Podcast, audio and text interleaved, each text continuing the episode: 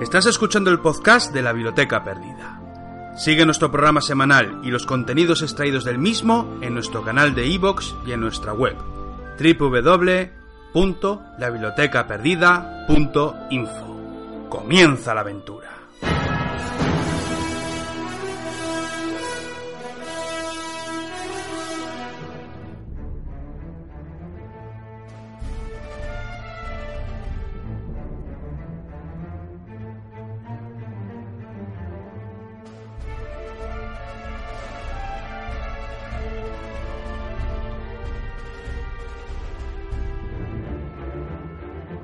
Dispuestos ya a adentrarnos eh, en la epopeya de la historia, nos adentramos en el último episodio de una serie de monográficos en los que hemos abordado una de las eh, guerras más descarnizadas de la historia de la humanidad. Nos referimos a la Gran Guerra, ese conflicto de 1914 a 1918 al que le hemos dedicado, como decíamos, varios programas y al que hoy pretendemos ponerle fin. Me imagino, señor Vicente Guicurial, que Sí. tengo en la mesa, que con muchos muertos encima de la mesa, claro. Demasiados muertos. mm, sigo opinando que los números no me encajan. Ha habido mochuelos que nos han enviado incluso desde Twitter, incluso el balance de bajas oficial o extraoficial, vaya usted a saber. Yo he mirado bajas en muchos lugares y, en fin, eh, varían un poco. Hoy las daré. Eh, Miquel, nos acercamos al final de la guerra. Ha sido unas tertulias largas, duras. Yo mm, opino como muchas otras personas que probablemente fue la mayor prueba para un ser humano. Evidentemente la Segunda Guerra Mundial tuvo más muertos, quizás hubo momentos clave en que fue más terrible que la Primera Guerra Mundial, pero hablo de genérico. Sí, y, y de, y de ver la muerte llegar, realmente, porque al final aquellos bombardeos de la Segunda Guerra, por ejemplo, evidentemente son más, ¿no? No, no- Ni sabes qué es lo que te ha matado. Sobre todo la Segunda Guerra Mundial rompió un poco el esquema por las muertes de los civiles. Evidentemente hablamos de millones de civiles y ahí pues ya, y sin contar, aunque muchos lo, lo niegan, pues bueno... Pero esta guerra de trincheras, esta guerra de trincheras, desde luego, tiene es un antes y un después. O sea, mm, resumiendo un poco, tú cuando vas a trinchera lo más probable es que mueras. A ver, eso no significa que igual se salvan, yo que sé, 7 de cada 10, ¿no? Pero lo más probable es que mueras y tenemos que centrarnos en este capítulo final en 1918. Ya nos adentramos un poco en la última tertulia. Hay pero- que repasar quizás los hitos más importantes de la guerra que decantaban, o podían haber decantado el resultado en uno u otro bando, pero ahí tenemos en el 1917 cómo ya Estados Unidos declara la guerra oficialmente a, a las potencias eh, enemigas, en este caso.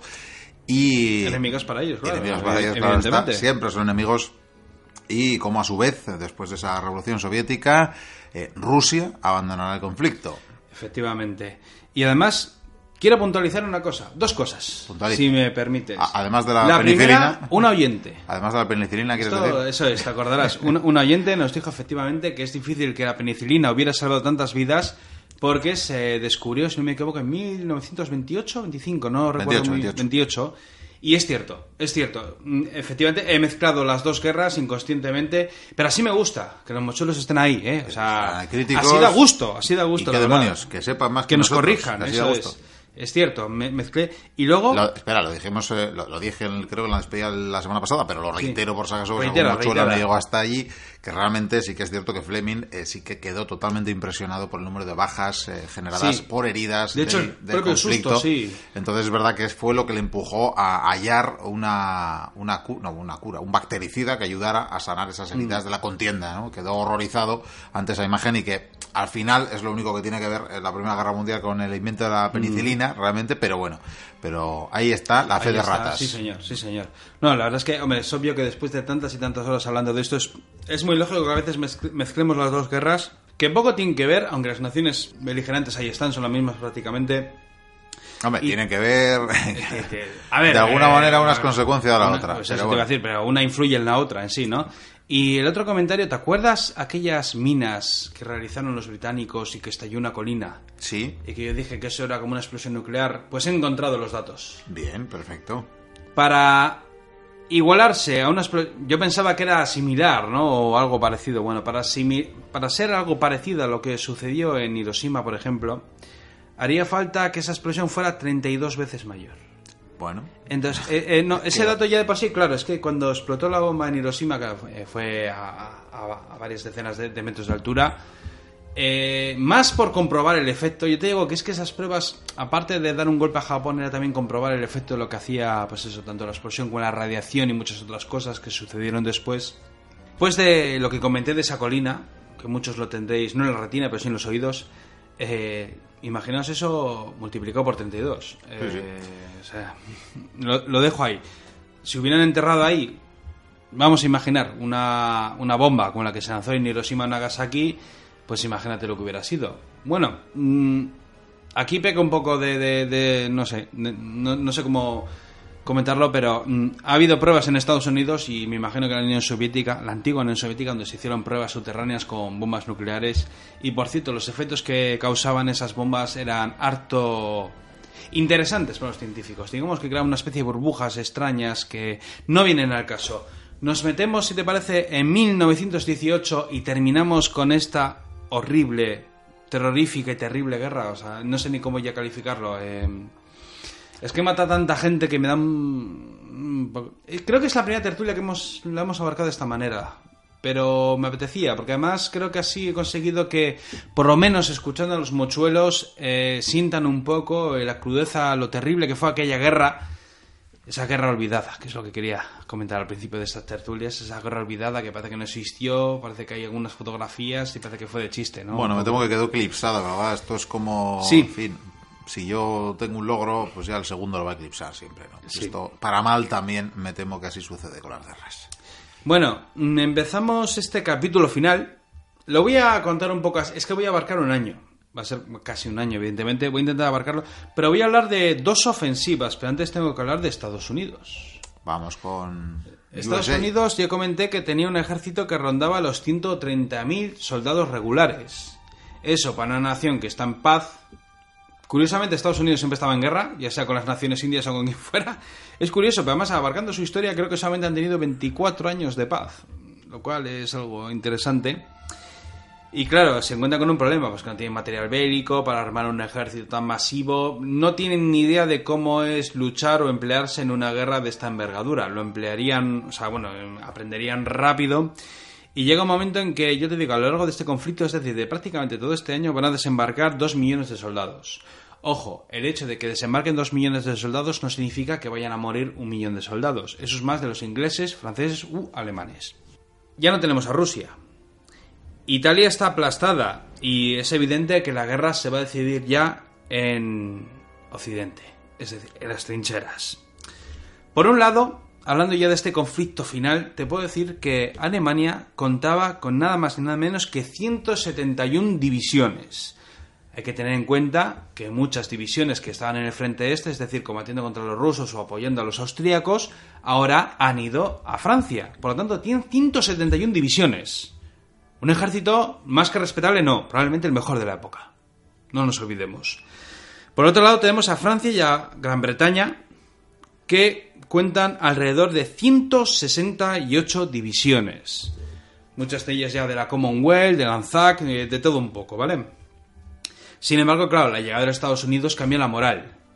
Los frentes seguían iguales, pero mm, claro, o sea, llega una nación de refuerzo, fresca, con millones de soldados para apoyar al frente, evidentemente tanto Inglaterra como Francia por teléfono mm, no podían darse la mano virtualmente como sería hoy en día, pero vamos, se felicitaban porque ya está hecho. Y respiran aliviados. que- Máxime dejando Rusia la guerra. Claro, y no solo eso, es que esta llegada de los norteamericanos eh, daba cierta ventaja en un aspecto. Por ejemplo, Gran Bretaña podía dejarle un frente a ellos, eh, Francia podía dejarles otro frente a ellos y podían hacer que tuvieran más tropas de refresco, más descanso. eso, vamos, es una maravilla en estos momentos cuando llevan cuatro años matándose.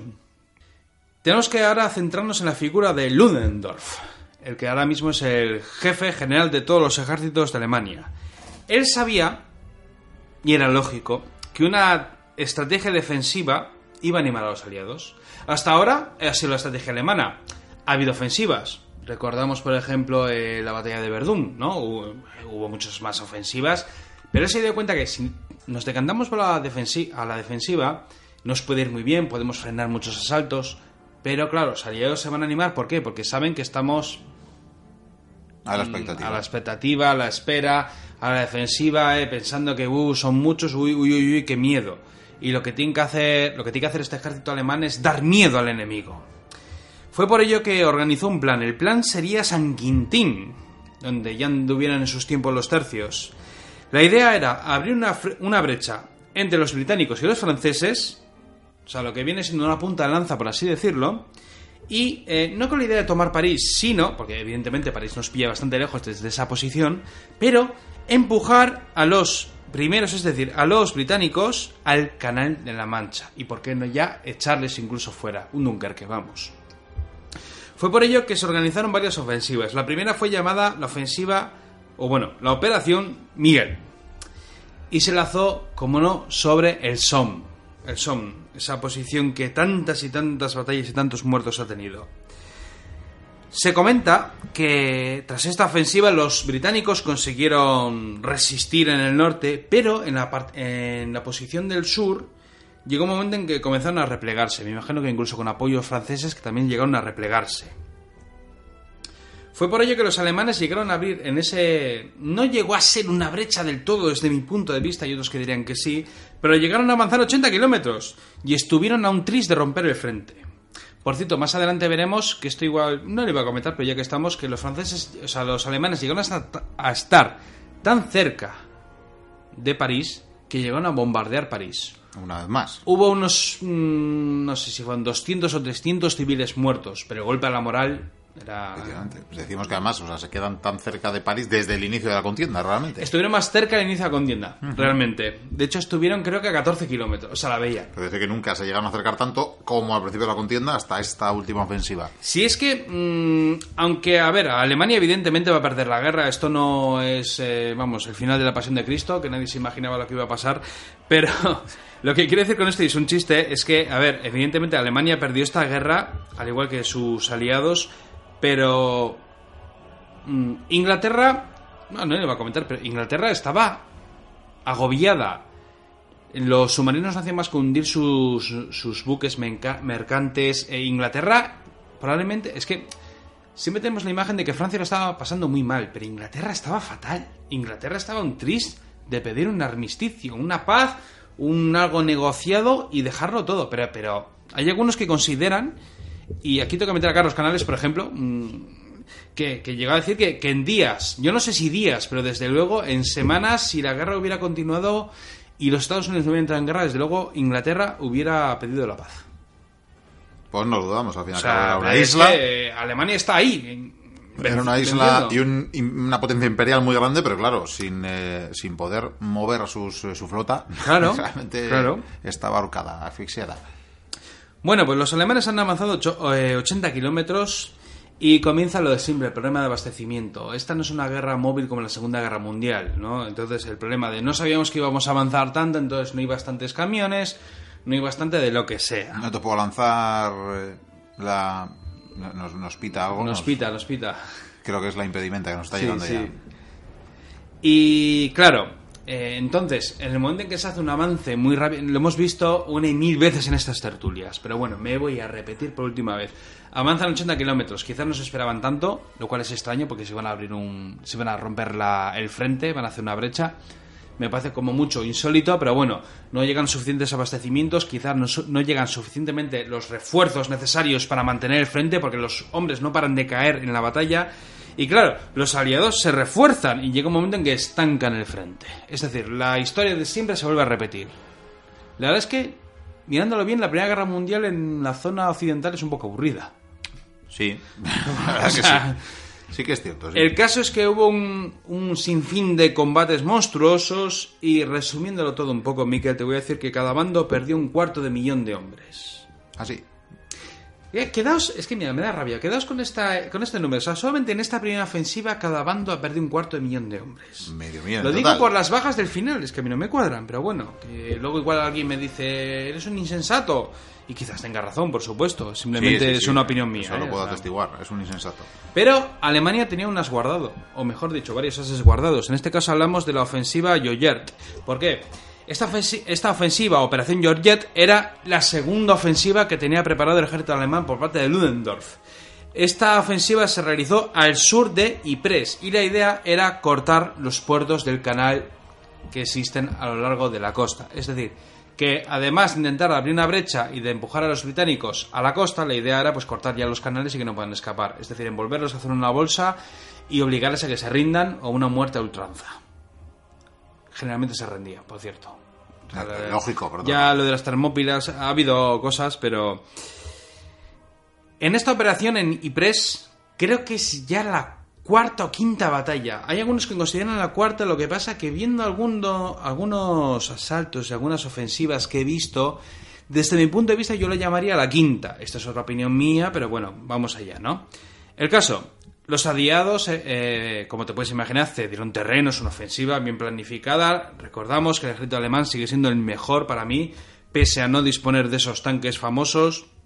Sin embargo, los aliados bueno, fueron retrocediendo, evidentemente, a la, trinchera que hay en la retaguardia, quizás a la siguiente trinchera, pero llega un momento en que llegan de apoyo 10 divisiones francesas que frenaron la ofensiva. Y es que aquí vamos, como ha llegado el refuerzo de los Estados Unidos, eh, realmente para jugar a la defensiva están más preparados los aliados que el propio ejército alemán. Claro, está. Es- Por es- refresco solo. Claro, por, cier- es que- por cierto que aquí hablábamos de la tecnología hace poco y creo que los ingleses por primera vez van a poner tanques en, en combate en estas, en estas últimas batallas del último año, curiosamente. Masivo, de manera masiva. Ya lo utilizaron directamente en el Somme por primera vez. Pero en esta batalla utilizan muchos tanques. Evidentemente se siguen estropeando muchos. Pasan muchas cosas. Pero el efecto sigue siendo vital. eh, causa miedo. Ojo, los alemanes. No sé si es en esta batalla. Ya empiezan a emplear sus primeros vehículos blindados. Que, bueno, se quedaron en nada. O sea, eran casi, casi, pues, de, de pruebas, ¿no? Pero bueno, ellos se dedicaron más al gas. Por cierto, por cierto, antes estábamos haciendo fe Sí. de ratas. No sé si en este caso hay que enmendar a ratas porque no lo recuerdo exactamente, pero tuvimos un oyente experto del programa de la maquinaria experto, y nos sí. dio, pues en fin, una serie de enlaces sobre el primer Sí, tanque, señor. Sobre la diferencia entre los sumergibles y los submarinos, todas estas cosas. Bueno, era interesante. En fin, es que, claro, no hacemos eh, para esto igual Histocast, quiero decir, que no profundizamos en las máquinas ahí en dedicándole dos horas a cada una, entonces es complicado. Hacemos, sí que es verdad que a veces pasamos las cosas un poquito por encima, pero bueno, ahí quedan en los comentarios del audio, están los, no recuerdo ahora el nombre del oyente, ya lo siento. A ver, el tanque sí, o sea, fue, o sea, quiero decir, los primeros que hicieron en serie fueron británicos, que es lo que quieres decir, creo, pero el inventor no fue inglés, Austriaco, austríaco, eso austriaco, es. es lo que nos apuntaba. Pero es, es como lo que te comenté del submarino, ni más ni menos. Eh, sí, bueno, eso, pero nos Claro. hacía, fin, pues No, eso, no, pero- nos hacía la distinción entre sumergibles y submarinos. gusto, ¿eh? Así Sí, sí, gusto, sí, ¿eh? efectivamente, Que- efectivamente. o que nos corrijan. Incluso añadió más cosas que no recuerdo y por lo tanto no van a salir en este programa, pero, pero te aseguro que las leí, compañero. Bueno, vamos allá. Eh, nos habíamos quedado con que habían cedido terreno, llegaron dos divisiones francesas y frenaron la ofensiva. Evidentemente, ahora que los aliados tienen el apoyo de los Estados Unidos, eh, es muy fácil frenar a los alemanes. Por lo tanto, llega un momento en que, por cierto, tras esta segunda ofensiva, más de 100.000 bajas por ambos bandos. Bajas, estoy diciendo la palabra bajas, que es lo que llevamos comentando desde el principio de, de todas estas tertulias.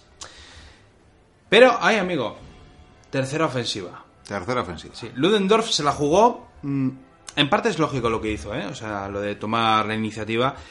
Llegó la tercera ofensiva, la operación Blucher. O Blu- Nunca he sabido. Nunca he sabido esto. Si se dice Blucher o Blucher. Pues nada, Biblioteca Lingüística Hablamos School. evidentemente del, del general eh, bueno, alemán, bueno, prusiano, bueno, vamos, de, de la batalla de, de Waterloo, que es donde más fama eh, tuvo. Ese hombre, bueno, era un veterano de, mil batallas y bueno, le llamaron así. Nunca he sabido, es que lo he oído de, de las dos maneras. Pues nada. Y las dos me parecen bien. Pues ahí las damos, Igual hay alguien, algún oyente que dice, "Ah, es Blucher, hombre, o es Blucher. Bueno, me da igual. Eh, por cierto, este fue el verdadero vencedor de Waterloo. Las cosas como son. Algún día nos meteremos con Waterloo, ¿Cómo, Miquel. cómo nos gusta mezclar, eh? ¿Cómo nos gusta mezclar? Es- sí, sí, sí. Es que yo Wellington sí, pero no. O sea, No, ¿eh? No, no lo ves del todo. Sí, si algún día hablo de Waterloo, y es que, es que para... Me cago en la leche. El año que viene hacemos una serie de tertulias de Wat- solo Waterloo. Según terminemos con los emperadores romanos. Vale, Mm, lo apuntamos, venga, va. Pero solo con Waterloo tengo para 5 o 6 tertulias, ahí a trozos y yo creo que eso... Bueno, vamos Vuelve, a decir... Blucher, ¿te parece bien? Venga, Blucher. Pues venga, la operación Blucher. Tercera ofensiva. Esta ofensiva se lanzó contra los franceses eh, en llamas en el sur con la conquista de 64 kilómetros. Esto, evidentemente, todo esto se organizó a comienzo de primavera, llega el verano y llegó el turno de los aliados. Es decir, que esta ofensiva, pues bueno, consiguió muchos muertos, hizo unos avances y ya está. Lo de siempre. Lo que ha pasado a lo largo de las tropecientas tertulias que hemos hecho. Es decir, poco más. Y entonces llegó el momento de los aliados. Los alemanes han hecho su esfuerzo, han tenido muchas bajas, nosotros también, ahora ellos se paran. Nos toca, pero ojo, nos toca, pero tenemos el refuerzo de los ejércitos de los Estados Unidos. Los Estados Unidos, según los números, aproximadamente llegaron a desembarcar 300.000 soldados al mes. Evidentemente hay relevos, pero vamos, es una maravilla. Para resumirlo un poco, porque estamos al final de la guerra, lo que sí te voy a decir es que los aliados deciden hacer una serie de ofensivas en diferentes puntos de las trincheras, o es decir, de esa tierra de nadie, y rompieron en el frente en varias posiciones. Y llegó un momento que viendo como todo iba tan bien, se dio la orden de la ofensiva total. Es decir, hubo ofensivas por todos los puntos de los campos de batalla de Europa, y eso es decir, muchísimos kilómetros cuadrados. Al sur, Francia y Estados Unidos avanzaron a través del río Mosa, mientras que en el norte los británicos y los canadienses que no hemos hablado de los canadienses, pero se vertió también mucha sangre canadiense. Esas son las potencias de las que no hablamos, como el otro día que te comenté, que hubo portugueses también, por ejemplo, que sufrieron una derrota terrible, por cierto. Bueno, pues también estuvieron esos canadienses y atacaron precisamente Ypres. Por eso digo que quizás hubo una quinta batalla. Pero bueno, esto ya es cosa mía. Se avanzaron varios kilómetros, rompiendo frentes, evidentemente. Los alemanes se retiran a las trincheras que hay en la retaguardia. Y llegaron o a tomar la línea de Hindenburg o la Sigfrido, como la llamaban los alemanes.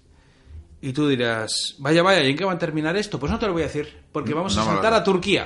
Vámonos con el Imperio Otomano. Turquía sigue en guerra. El Imperio Otomano que está ahí dándolo todo. Voy a resumirlo muchísimo, ¿vale?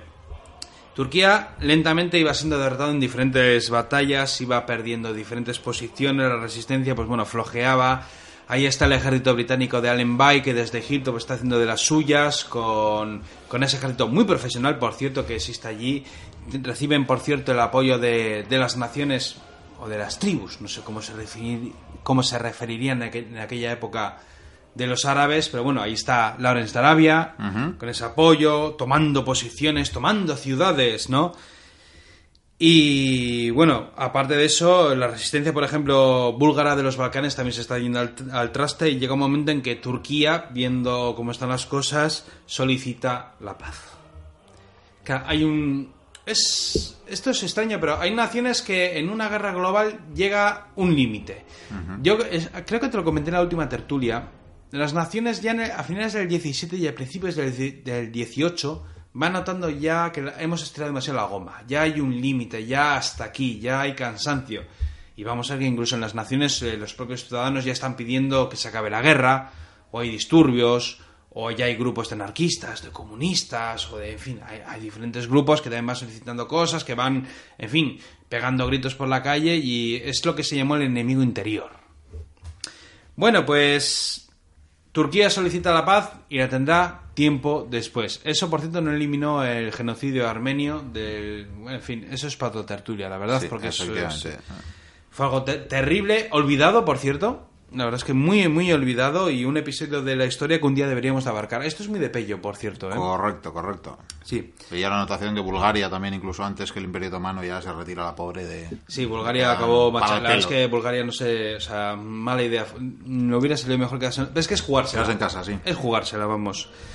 Por otro lado tenemos a Italia. Italia había aprovechado una ofensiva porque el Imperio Austrohúngaro, en este momento de la historia, en este episodio apenas tiene apoyo por parte del ejército de Alemania, porque Alemania ha enviado todo al frente occidental. Y fue por ello que Italia, que ahora estaba defendiendo su patria, estaban luchando a uñas y dientes, ya era otra cosa, porque ya que te toquen ya tu tierra, ¿no?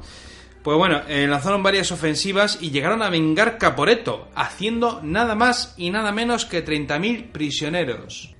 Y tú dices, ¿30.000 prisioneros por qué? Porque el imperio austrohúngaro estaba que agonizaba aunque ya hubiera quitado al, ruso como enemigo principal, estaba ya hecha polvo, había tenido muchos frentes, ya no sabía ni qué hacer, bueno, en fin, también tenía, me sale en Istiluk, me sale en euskera, eh, los problemas eh, de las propias capitales, que la gente ya salía pitando, que ya está bien, que de tanta guerra, bueno, El caso es que poco después de esta ofensiva, que fue un desastre para los austriacos, el imperio austrohúngaro, y es la última vez que probablemente lo diga, solicita la paz, porque ya dentro de nada no va a ser imperio austrohúngaro. Ay, los absurdo, con lo que habían sido. Se acaban las monarquías, algunas han quedado arraigadas, eso sí, Sí, sí, pero- alguna- alguna que otra.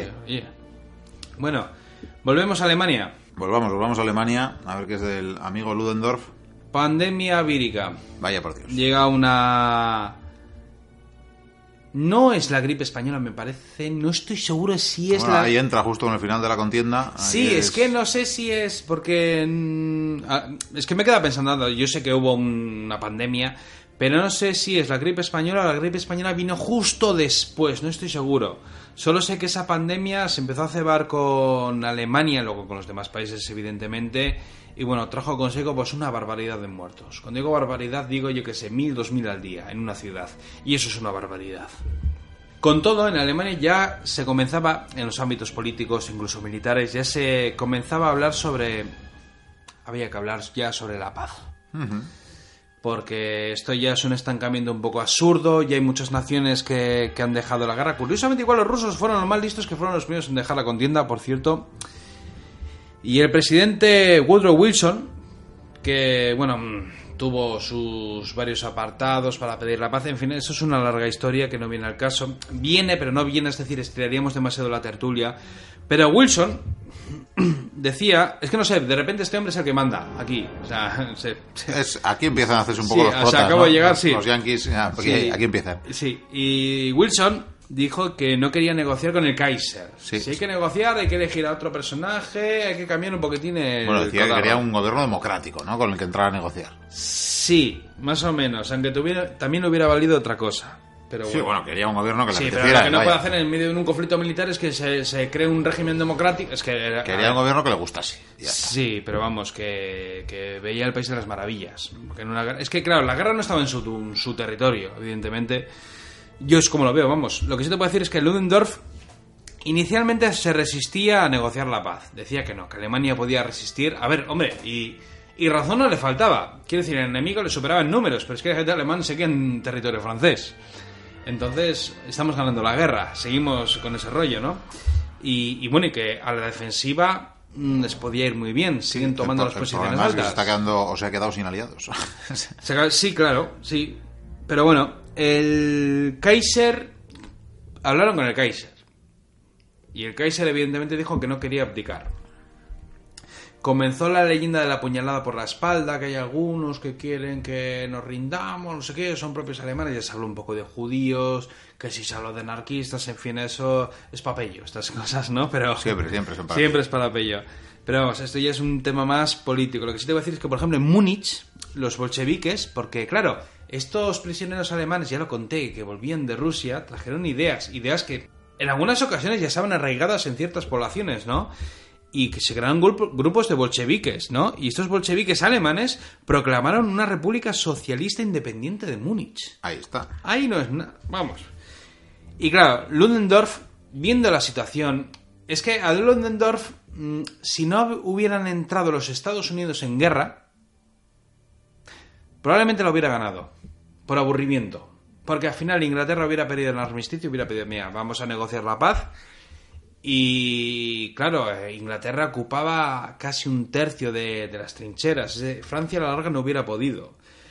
Pero viendo la llegada de los Estados Unidos, luego viendo que los austríacos se habían rendido, Italia evidentemente no iba a hacer nada más, porque eh, Italia estaba hecho un fiasco, vamos. Bueno, en el último momento, en los últimos estertores, llega a enviar tropas a Francia. Ahí sí, para, sí, pero, para pero- ayudar. pero- y cualquiera puede enviar tropas. Bueno, pero es la primera A vez ver, que sale de sus eh, fronteras desde sí, que. Pero desde vamos, que pero que, empiezan a. que era un chiste. Y Ludendorff al final se da cuenta que hay que negociar, pero hay que hacer una rendición, que es lo que se habló siempre, una rendición honrosa. Porque desde mi punto de vista aquí no hay ni malos ni buenos. Aquí hubo un atentado y todo el mundo se metió en una guerra que todo el mundo estaba preparando. Y eso lo hemos comentado muchas veces a lo largo de esta tertulia. Y, y de hecho siempre me quedo con esa escena que la volveré a repetir, la del final, cuando se abrazan. Fue por ello que, de hecho, Ludendorff se juntó con varios oficiales de alto rango y con el Kaiser. Y, y uno le empezó al Kaiser, "Oye, la situación está así y tal. Se tiró un buen rato andándose por las ramas, ¿no? Y Ludendorff le dijo, Kaiser, hay que, hay que pedir la paz. hay que pedir la paz y tú vas a tener que dimitir. El Kaiser, evidentemente, al principio no quería, eh, bueno, en fin, se puso. Claro, chulería, ¿no? Bueno, resumiendo un poco, que al final el Kaiser abdica. Por cierto, el Kaiser, aunque abdicó, vivió divinamente hasta el fin de sus días. Hombre, claro. Llegó a coquetear con los nazis, pero lo justo, por cierto, tiempo después. Pero eso es otra historia. Total, que mientras el Kaiser abdica, Chascarrillo Miquel, en Austria se proclama una república. Mira qué bien. Ya no quedan monarcas, se acabó, ahora es una república. Para colmo, en Praga se pedía la república checoslovaca. Y no solo eso, se forma el Estado húngaro y el Consejo Nacional Esloveno exige y crea Yugoslavia. Es decir, el imperio húngaro se ha ido a hacer puñetas. Correcto. Por otro lado está la flota alemana. Lo de la flota alemana es que yo les entiendo. Les dijeron para salir con sus naves y realizar un último combate para salvar la honra. Y muchos barcos fueron hundidos por los propios alemanes. Dijeron que la honra se la podían meter por aquí. Después de cuatro años de conflicto, que podían haber salido cuando les pedían, que tenían miedo, que no. dice, ahora voy a morir para salvar la honra por aquí. Cuando se acaba una guerra, evidentemente la mentalidad es diferente. Y vamos, y, y hundieron barcos y muchos marineros no quisieron salir y, le- y les daba igual. La honra, o sea, se la podía meter por. Es, que me- me- es que Miquel me está viendo, es que me da un poco de rabia porque llevo tantas horas hablando de esta guerra y.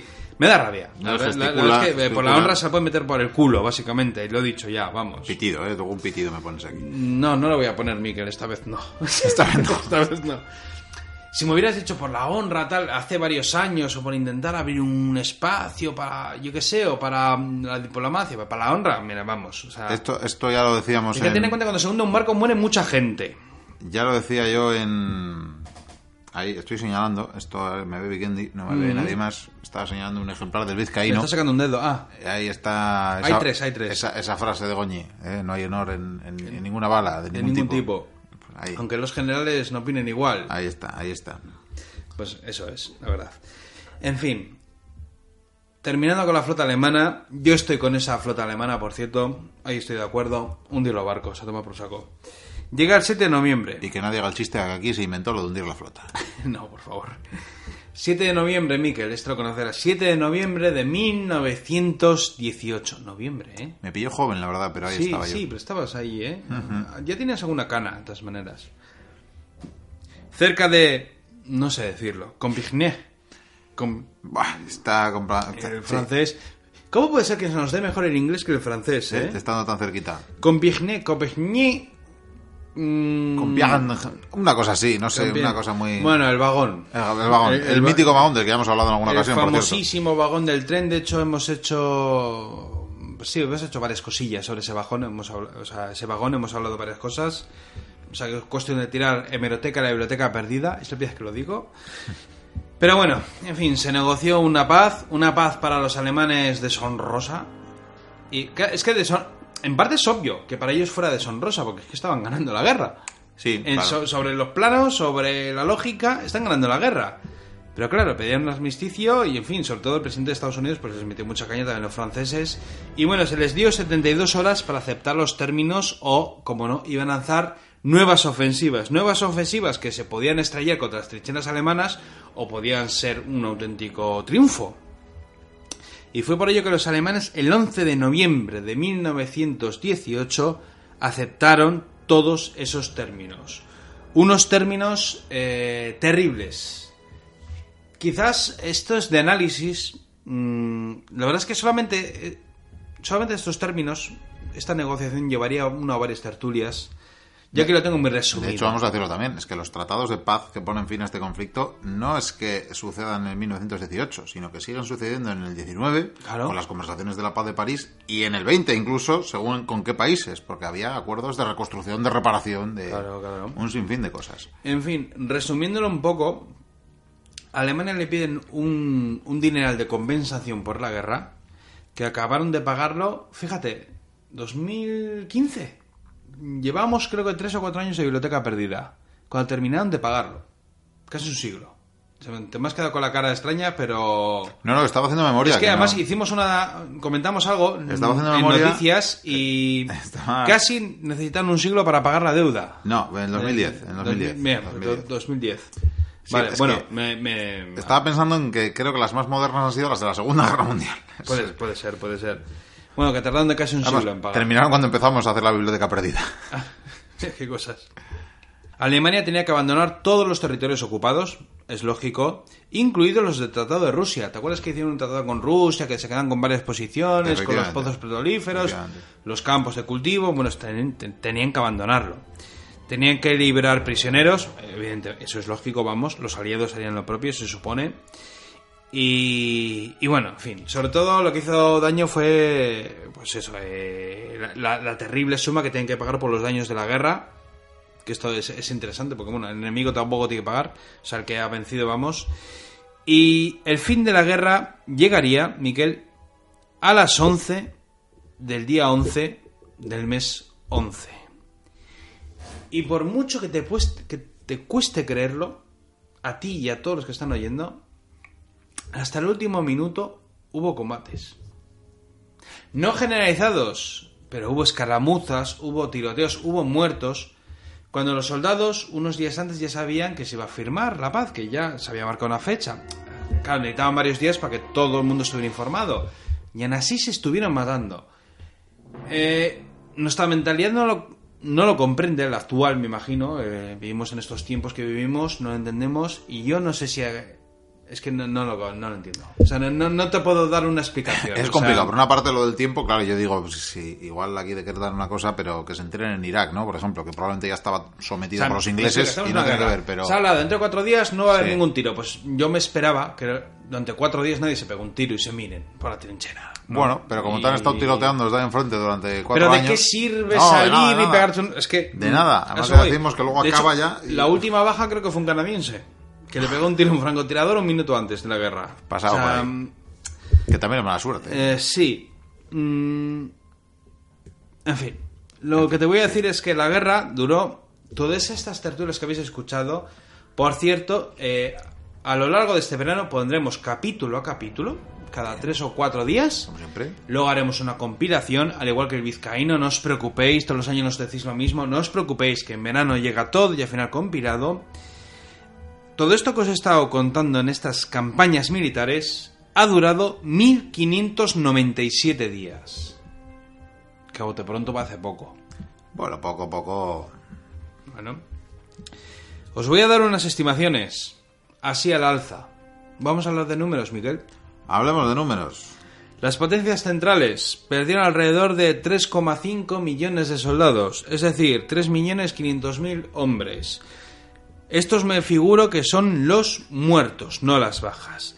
Los aliados perdieron alrededor de 5, bueno, 5 millones 100.000 hombres. No sé si son muertos o bajas. Luego os voy a dar otros números y os podría dar números de diferentes páginas web y diferentes novelas, libros y en fin, me dan cosas raras. Hombre, de novelas Así no que, eh, si te parece bien, voy a coger este ensayo.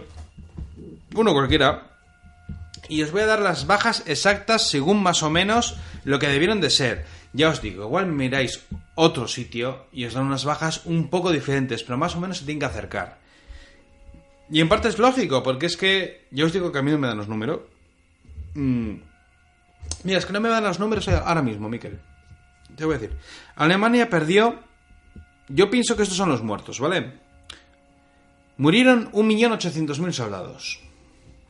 Bien. Vale. Vale, solamente en el Sum y en Verdún mm, tuvieron de bajas, creo que 1.200.000 alrededor. 1.100.000, más o menos. Nunca se considera un médico que entra ahí un algo ahí y se pone chungo. Contando que estas últimas ofensivas de 1918 tuvieron Alemania de bajas unos 300.000 hombres o 400.000, no sé si te empiezan a dar los números, pero vamos, eh, ya, ya huele, ¿no? Eso sin hablar de las diferentes ofensivas, aparte de los primeros combates que hubo, por ejemplo, en el primer año. Rusia perdió alrededor de 1.700.000 hombres.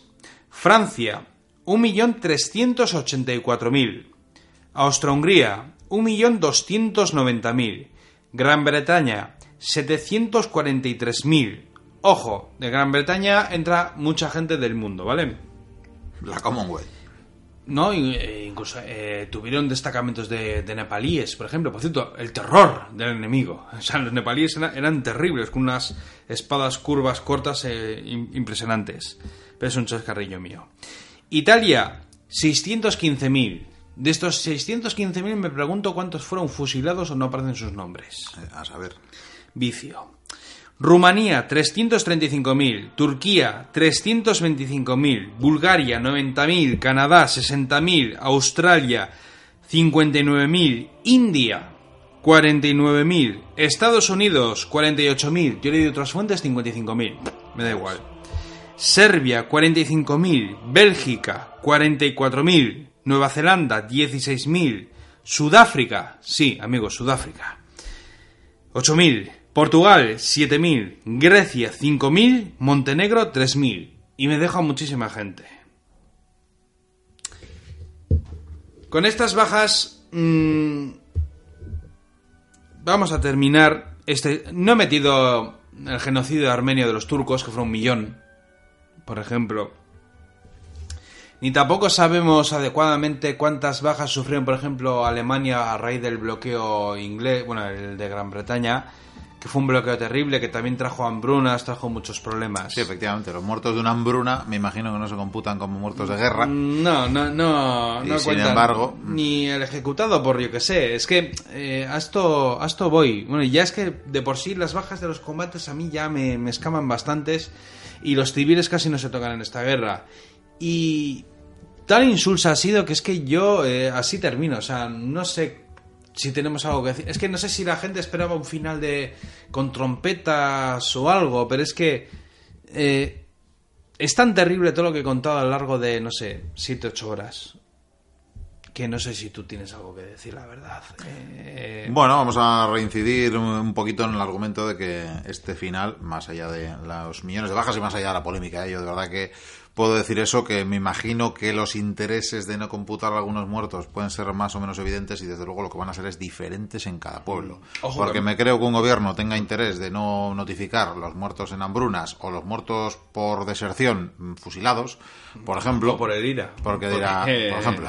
Lo que tenía. Ya, porque son traidores, por ejemplo, y les he matado por traidores, pero como les he matado por traidores, pues no les contabilizo como, como víctimas de la guerra, evidentemente. Y claro, no es lo mismo si esos traidores son 100 que si son 10.000 en, en otro país. Evidentemente es muy, muy complicado saber en qué términos valorar. Pero tampoco creo que difiera mucho la- los números, porque es verdad que lo que hemos dicho las batallas. Ahora no sé qué batalla o qué cifra me estabas dando del SOM, así de memoria, ya lo sé. Digo, pues si alguno, luego los, luego los oyentes nos, El que hubo 600.000 bajas por un lado y por otro 550.000 aproximadamente. Claro, pero bien. muertos realmente, por ejemplo, en el bando alemán tenemos 400 y pico mil. digamos. Ya, pero los muertos que fueron a casa y se murieron, eh, cuenta... Ah, Eh, Bueno, pero sí, se supone que cuentan, no deberían contar. Entonces, sé. es complicado, es complicado. yo ahí lo peleo un poco, Es complicado. pero bueno, es mi opinión, vamos. No, no, pero sí, que pero digamos, que son un 5% más, un 10% más. Es que además... Que ya es terrible. que- o sea, Es que el frente del este es que no me creo nada. Sí, sí. O sea, o incluso los frentes que hubo con Turquía, o sea, es que O- no... o- O, los muertos de los indios. O igual hasta nos tenemos que querer más porque son más, más sinceros a la hora de recoger O sea, algunas quiero cosas. decir, Galípoli sabemos hasta el último soldado muerto. Pero en otros combates no tenemos ni Es puñetera complicado, es idea. complicado, desde luego, pero bueno, ahí hay que dar los datos. Al final, pues eso, cuando menos 10 millones de muertos, cuando menos. Cuando menos. Y- La gripe española trajo, mal llamada gripe española, por cierto, Sí, pero sí, sí. trajo más muertos que esta guerra. Eh, Y en todo caso, sumando desaparecidos, heridos y demás, pues Buah. casi casi 40 millones de seres humanos, de vidas perdidas. re- repite ese número. eh, casi 40 millones. 40 millones. Casi 40 millones. Entre cosas raras, ¿no? Sí, sí, no, desaparecidos, Mm, heridos desaparecidos, y demás. claro, sí. Y eso, y esas otras cifras que probablemente no computemos. Hombre, pues, ven se acerca a los coges el 40 tifus y te pones en tu granja y pues bueno, no cuenta Ahí, para la ahí guerra. está, ahí está, es complicado. Y decir, por otra parte, también lo apuntábamos, que esa, bueno, pues esa paz, eh, desde luego, fue eh, quizás desafortunada. Ojo, para empezar esta guerra cambió el mapa y Sí, el mundo. sí, sí, sí, y las grandes monarquías cayeron. Bueno, buena parte de ellas. No, quizás la- probablemente sea la guerra que más, que más ha cambiado el mapa, en más corto periodo de tiempo. Me, O sea, que, mm, cambió no cambió. Es que de ser- me atrevería a decir que el siglo XIX, con las conferencias para repartirse las colonias, mm, puede ser la segunda operación Por que cierto, más... los árabes salieron muy mal, ¿eh? A Lorenz se la metieron doblada o se la metió doblada a él a los árabes. Bueno, desde luego muchas, bueno, yo en una época colonial, iba a decir que muchas de las crisis, guerras, eh, rebeliones y conflictos que hemos heredado hasta en el siglo XXI nacen por aquí. Ahí tenemos los Balcanes, has mentado Yugoslavia. Sí, Fijémonos claro. de cuántas cosas podemos hablar. Pero es que incluso, y lo decíamos antes, la propia Segunda Guerra Mundial tiene mucho que ver con la humillación que a la que se le somete a Alemania, que al final había sido un estado beligerante, pero probablemente no con mucha mayor culpa Pero que la que Alemania los es que luchó al igual que los demás. O sea, es que hay gente que les pone como los malos. Curiosamente, en la peli de War Horse, que hablamos de, de Spielberg, es la primera vez en la que... Bueno, la primera vez no. Ahí está si no me hacen el frente. Que Alemania está en guerra como los otros. Claro. Y es que yo me iba... Bueno, si quieres terminar con tu... No iba a decir que para iba a poner un ejemplo un, A ver. un tanto un tanto bueno que parece no tener demasiada importancia, pero para que nos hagamos una idea, hemos dicho que, que la conferencia de París, el, el posterior Tratado de Versalles, que como decimos se va alargando en el tiempo, no creéis que esto se resuelve en cuatro días, no, no, la guerra se acaba, pero las negociaciones Mm. Buah. duran una burrada. Pero que, que la Se creó la conferencia de paz de Ginebra, además. la conferencia de paz de París eh, empieza un 18 de enero, pero además en el 1919, pero no es casualidad, sino que unos 50 años atrás, en 1871, esa es la fecha exacta en la que tenía fundación el Imperio Alemán. Sí. Quiero decir que mm, se buscan, se busca hasta el menor detalle para señalar la derrota, ¿no? Y al final, pues, eh, eh, crear grandes o infringir grandes derrotas, porque en todo caso, si los eh, alemanes, entiendo que los, los mandatarios, los políticos, los gobernantes, el Kaiser en este caso, que además tampoco era un gobierno demasiado democrático, evidentemente. Era militar. Por lo obvio, por lo obvio no era un gobierno democrático, de una dinastía democrática, porque no las hay, en las que las designa Dios o quien sea. Eh, por tanto, los culpables eran esas cúpulas. Y como has dicho, ese Kaiser, mm, desde luego, vivió muy feliz. Muy eh. Y las cúpulas también. el resto de su vida, las cúpulas también. Mm, Por tanto, Y mucho mm, sonrió al nazismo. o sea. ¿Quién iba a pagar las consecuencias de, de ese tratado de paz eh, humillante? Las restricciones, El los, pueblo. los bloqueos, las hambrunas. ¿Quién las pagaba? Pues el pueblo. Y claro, luego te viene un cantamañanas eh, como el señor Hitler. Sí, y, porque además- Y sabe eh, encauzar ¿no? Eh, Es que toda, además, esa, toda esa Alemania para pagar esa deuda fabricó dinero. Y hubo una inflación terrible. Y hay historias... Es que esto os puede parecer un chiste, pero es verdad. Eh, hubo gente que entraba en un bar y pedía dos cervezas. ¿Por qué? Porque pedías la primera. Pero cuando pedías la cerveza, la segunda, Costaba igual era triple. más cara. Sí, sí, sí. Había niños, bueno, el billete de tren costaba, vamos, un dineral. Había niños que jugaban en la calle con montones de, de billetes de, de dinero, porque es que valía más el papel que el propio dinero.